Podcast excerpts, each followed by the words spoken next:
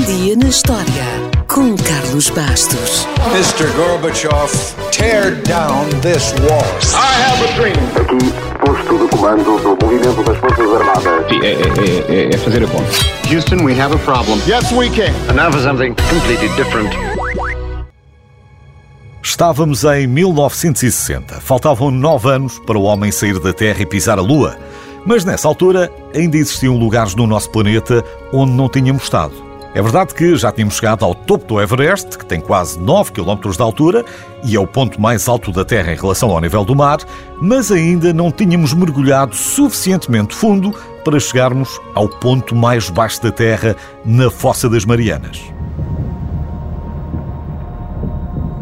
A Fossa das Marianas é uma depressão no Oceano Pacífico e para chegarmos mesmo lá abaixo é preciso descer até aos 11 km de profundidade. Ou seja, podíamos lá esconder o Everest e ainda tínhamos espaço para pôr a Serra da Estrela por cima. Como é fácil de imaginar, até há bem pouco tempo não tínhamos tecnologia para mergulhar a tanta profundidade. Então quando é que lá fomos? Fomos precisamente no dia 23 de janeiro de 1960. E como? com o Trieste, um batiscafo de investigação oceanográfica que podia levar dois tripulantes. O nome é um bocadinho estranho, mas um batiscafo é basicamente um submarino sem propulsão que pode ir a grandes profundidades. E o Trieste foi. Foi até aos 10.911 metros de profundidade, até um local chamado Challenger Deep, que fica perto das Filipinas.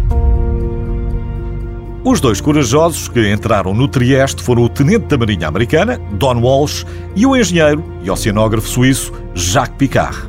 Já agora, como os fãs do Caminho das Estrelas sabem, depois do legado do Capitão Kirk e do Sr. Spock, apareceu uma nova geração de tripulantes da Enterprise, no início dos anos 90 do século passado.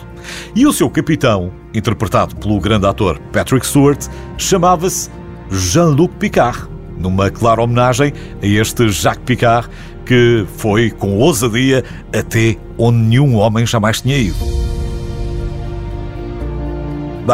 Mas voltemos a esta grande aventura na Fossa das Marianas. Os mergulhos do Trieste, que foi criado por Augusto Picard, começaram anos antes e o batiscafo acabou por ser comprado pela Marinha dos Estados Unidos. Em 1959, já reequipado para uma pressão mais forte, o Trieste realizou uma série de mergulhos muito profundos na Fossa das Marianas e no início de 1960 estava pronto para alcançar o recorde de profundidade, os tais 10.911 metros no Challenger Deep.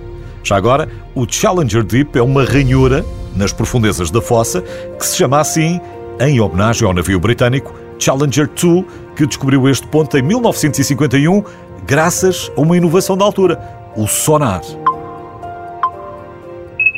Portanto, nove anos depois desta descoberta e 20 anos depois do seu pai ter inventado o primeiro submersível do mundo, Jacques Picard e Don Walsh, depois de 4 horas e 48 minutos de descida, foram protagonistas deste marco na história da exploração dos oceanos.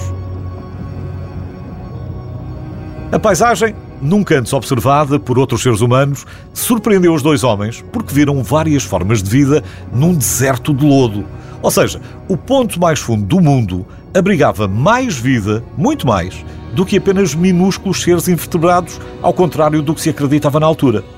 Estiveram apenas 20 minutos no fundo e demoraram 3 horas e 17 minutos a regressar à superfície. Durante muitos anos, nenhum outro ser humano voltou lá e o ponto mais profundo da Terra só recebeu visitas de veículos não tripulados. Isto até 2012 quando James Cameron resolveu ir lá abaixo sozinho. É bom recordar que James Cameron é um realizador que adora o mar. Basta recordar, por exemplo, Avatar, Titanic ou o Abismo. Cameron demorou 2 horas e 36 minutos a descer. Picard demorou o dobro. Cameron passou lá 4 horas. Picard 20 minutos. E Cameron fez os 11 km da subida em pouco mais de uma hora contra as mais de 3 horas do Trieste. Nada de estranho, graças aos avanços da tecnologia. Quando irá regressar lá alguém?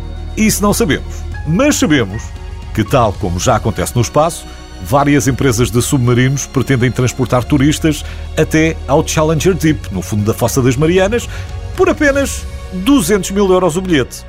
Se quiser, pode desde já reservar o seu lugar.